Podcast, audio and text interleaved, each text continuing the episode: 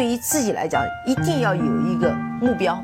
一个企业，它真的要对什么人负责任？嗯，要对社会负责任，嗯，对员工负责任，对股民负责任。这个三个责任，一个国家的发展，实体经济是永远是是顶梁柱。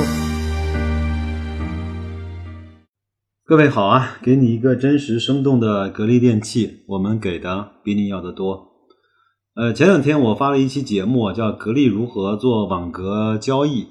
呃，这个节目里面呢，我是跟大家分享了一个我自认为在现在这个行情下可以去实施的一种方法，就是在你有一定的底仓的基础上，你可以去按照百分比或者是按照绝对价格，比如说两块钱或者百分之五来去做一个高抛低吸吧。我们也不讲的那么的高大上，呃，什么网格交易，就是叫高抛低吸。这期节目播出了之后呢，有两派的意见还是相对比较激烈的。有的朋友呢就讲这个是意义不大的，这个呢叫高抛低吸，这个叫投机。那我想呢，我正好是借这期节目下面的留言，我给大家做一个我的回复，好吧？首先，在这个做法的基础之上，你要认可格力的价值，你要认可格力这个公司是一个特别好的公司。另外呢，呃，请大家仔细听我的节目。我的我的希望是说，大家能够在持有一万股以上，并且平均成本在三十块以下的时候做这样的事情呢，才有意义。那我也把后台的一些留言呢，跟大家分享一下。我觉得我看完之后，其实还是有点感动的。我觉得，呃，至少是听我节目的人，有很多人是持有着非常坚定的价值投资，少看，呃，少动。然后多去分析这样的一个投资的方式。那有一个叫宾里 EZ 的朋友说，这么做意义其实不大，甚至呢是弊大于利。最大的问题是建立了一种错误的盈利观，对股价波动过于敏感。这个我承认。如果说你只有五百股这么做，一定是会有问题的。你要么就是会踢飞，要么呢就是会买到很多所谓的不该买的筹码。所以还是请各位记好我的那个前提，你应该有一万股以上，并且平均成本在三十块以下。这么做，至少我白老师认为这个才有意义。当然，可能每个人的资金量不一样，我觉得至少应该是它当成一个相对比较有分量的投资的金额之后，这么做才有意义，好吗？还有一个朋友呢，叫股市与股票，他说这明明就叫高抛低吸。高抛低吸呢，是很多的股评家在很多的股评节目里面经常会用到的一个词，就是说，这位这位网友，你可以去做一些高抛低吸，这个呢是明明的废话。但是我想说的是，高抛低吸和网格交易它其实不是一种状况。高抛低吸，它没有告诉你什么叫高，什么叫低，它也没有告诉你你底仓应该是在多少，你应该拿多少钱分成几档来去做高抛低吸。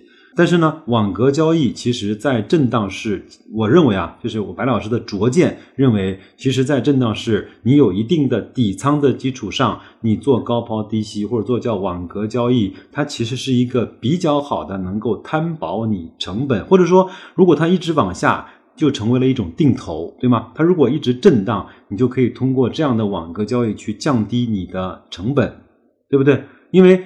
这样的操作方式，它如果一直涨上去的话，对不起，你是做不了任何交易的。因为我的设定是在你认可的一个价位段，只有往下的时候，你才可以去买。然后呢，买完之后，它再反弹到了一定的地地步，你才可以去卖。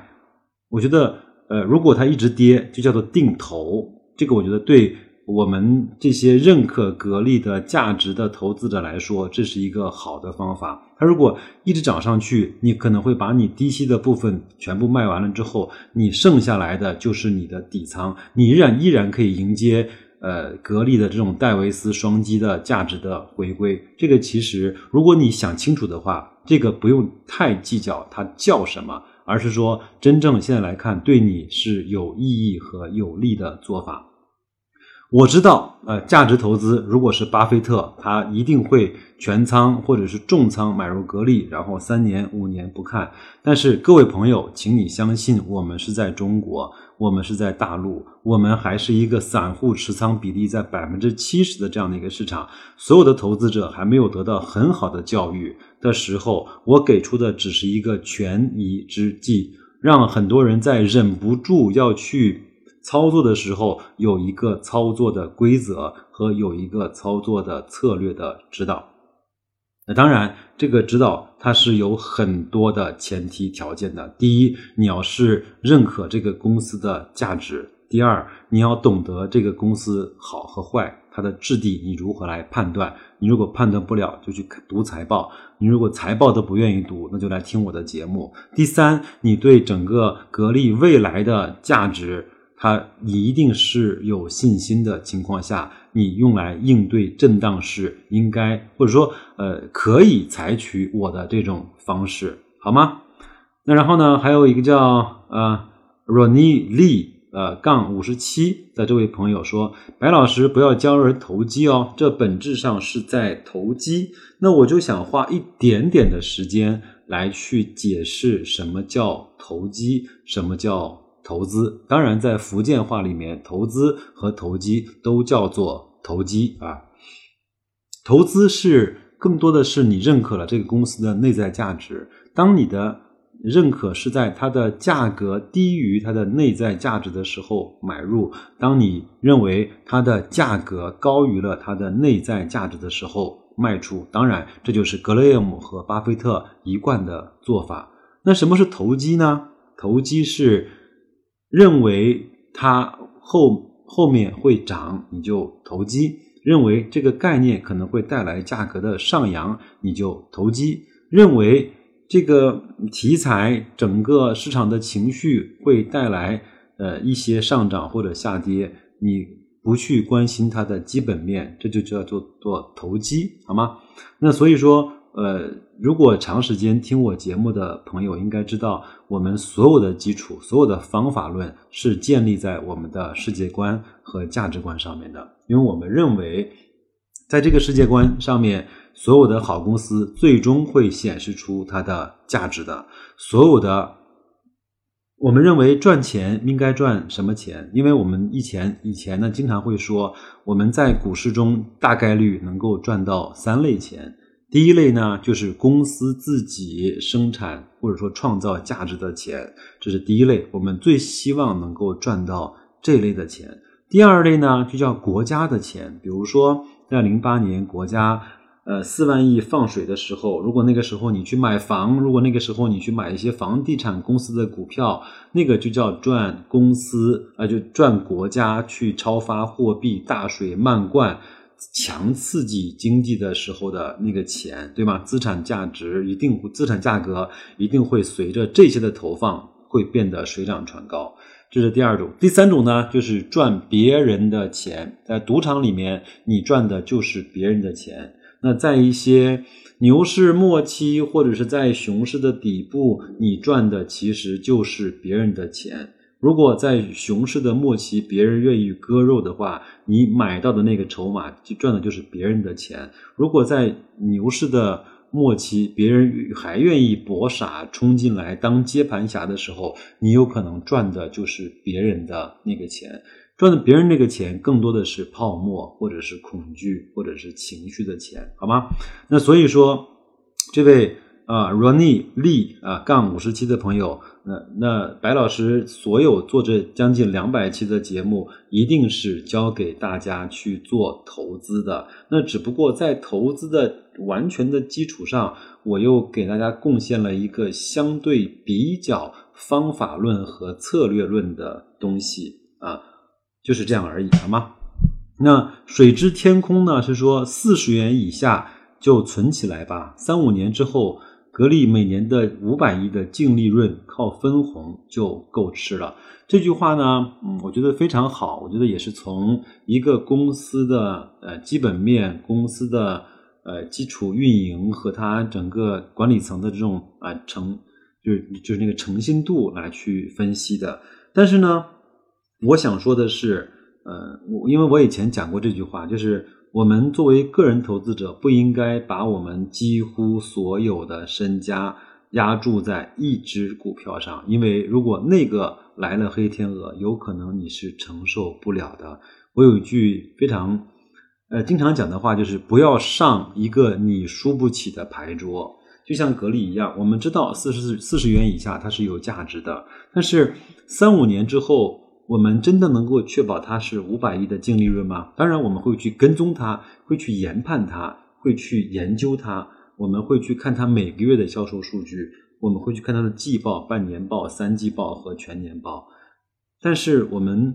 我们我无法去左右这个行业，所以它三五年之后是不是能够做到五百亿，是不是还能够按照每年百分之十五到二十的增长率去增长，我们不得而知。所以说，你押宝这个，我觉得是有风险的。还有五百亿净利润，它分红，当然我们知道一七年它没有分红，但是后面会不会再次出现这样的黑天鹅，我们真的不知道。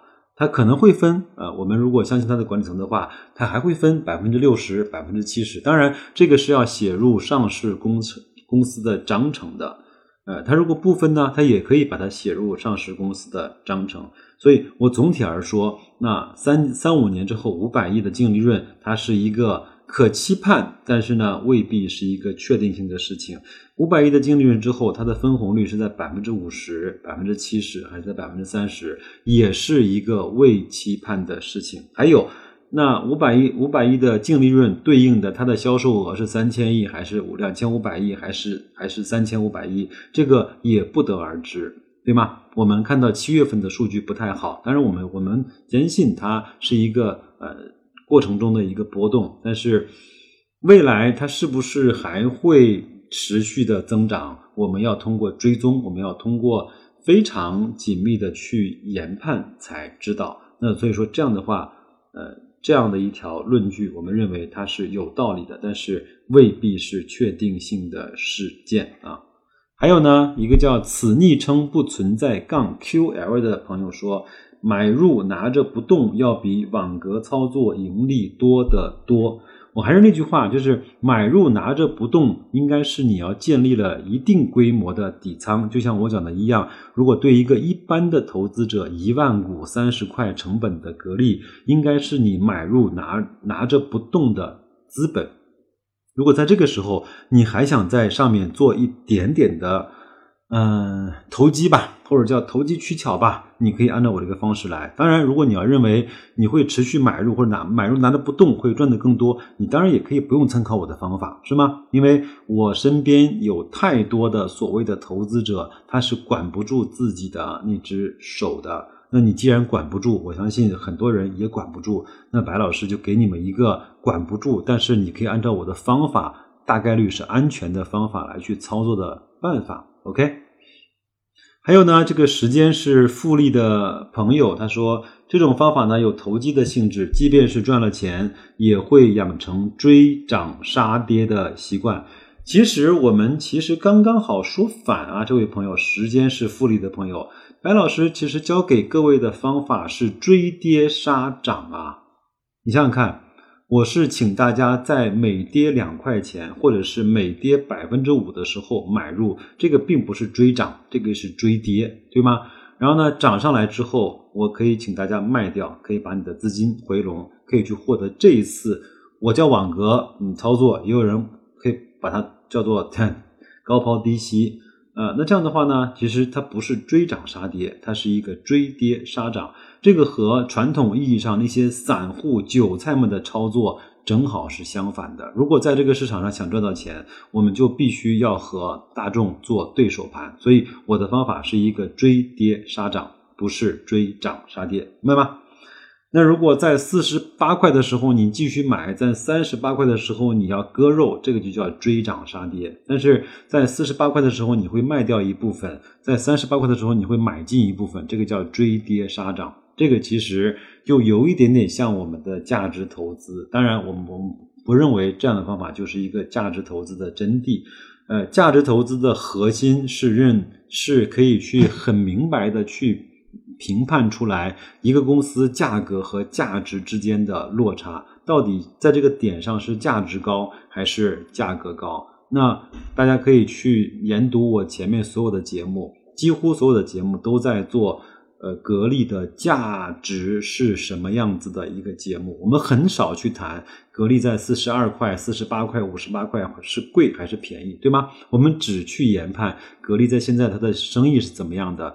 它的出货量怎么样？它的盈利是怎么样？它在外围的扩展上是怎么样？它五年的规划是怎么样？它的管理层是怎么样？它的产品和美的、和海尔、和 Dell 和 Ox 去比会怎么样？所以我们很少去谈价格，因为价格它的波动是很大的。那它的价值不会因为这一两年，或者是因为那个价格的波动而去。很大的改变，所以我们更多的是去关注那个牵狗的那个人，我们很少去关注那个那个人牵的那只狗的前后的跑动和波动，对吗？如果大家伙认可的话，可以去听听我我前面的节目，更多的是谈论的是价值还是价格。最后一位朋友呢，叫浮沉杠 VW 啊，他说买入的思路蛮好，但是呢，如果我我能够一直买到二十块的筹码，我可是不舍得卖了。当然，如果是我，我也不舍得卖。但是，啊，我还要说，但是，因为人的恐惧和贪婪总是会往两极化去发展。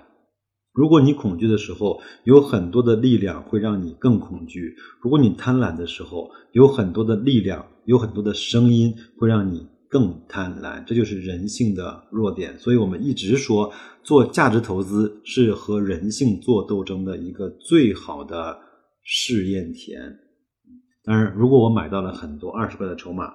呃，那个前提是格力的基本面没有变化，格力的公司的质地没有变化，我当然不卖嘛，对吧？到了五年之后，可能那个分红就可以达到二十块比例的百分之十到十五的时候，我干嘛要去卖它呢？但是在这样的一个情况下，我必须要把我能够看得到的最极端的情况帮大家列清楚。如果从三十八块，我会帮大家一直列到买入，买到二十块。当然我知道二十块是比较难出现的，是吧？那这个呢，只是我的一个方法论而已。呃呃，我还是比较高兴的，就是嗯，至少我看到听我节目的很多朋友是对这种所谓的网格交易、所谓的低吸高抛是比较反感的。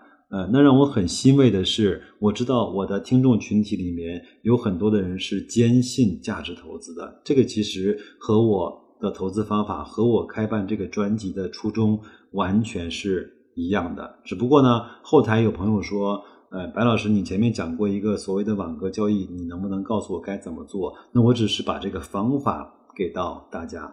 方法其实本身它没有对和错，只不过。一个人，嗯，他怎么去用啊？他在什么时间去用？他用在什么标的上面？这个其实就是一个人他投资的方法和投资能力的综合的体现。就像一把菜刀，它并没有错，拿来切菜和用来杀人，那只是用他的人，嗯，不一样而已，好吗？那我觉得还是这样。非常感谢各位在后台给我提出的非常真知灼见的这些想法。那那我觉得赞扬我的我就不念了，我更多的是把这些呃提出一些疑问和质疑的朋友的回复，呃专门在这个节目中给大家做一个分享，非常感谢。那白老师一直是希望赞扬少一点，质疑多一点，挑战多一点，这样的话我们才会不断的通过碰撞，不断的通过激荡来去获得更好的克服我们人性弱点的办法，获得更加稳定和更加。靠谱的投资的方法，那么今天就先聊到这儿，祝各位投资愉快，再见。下了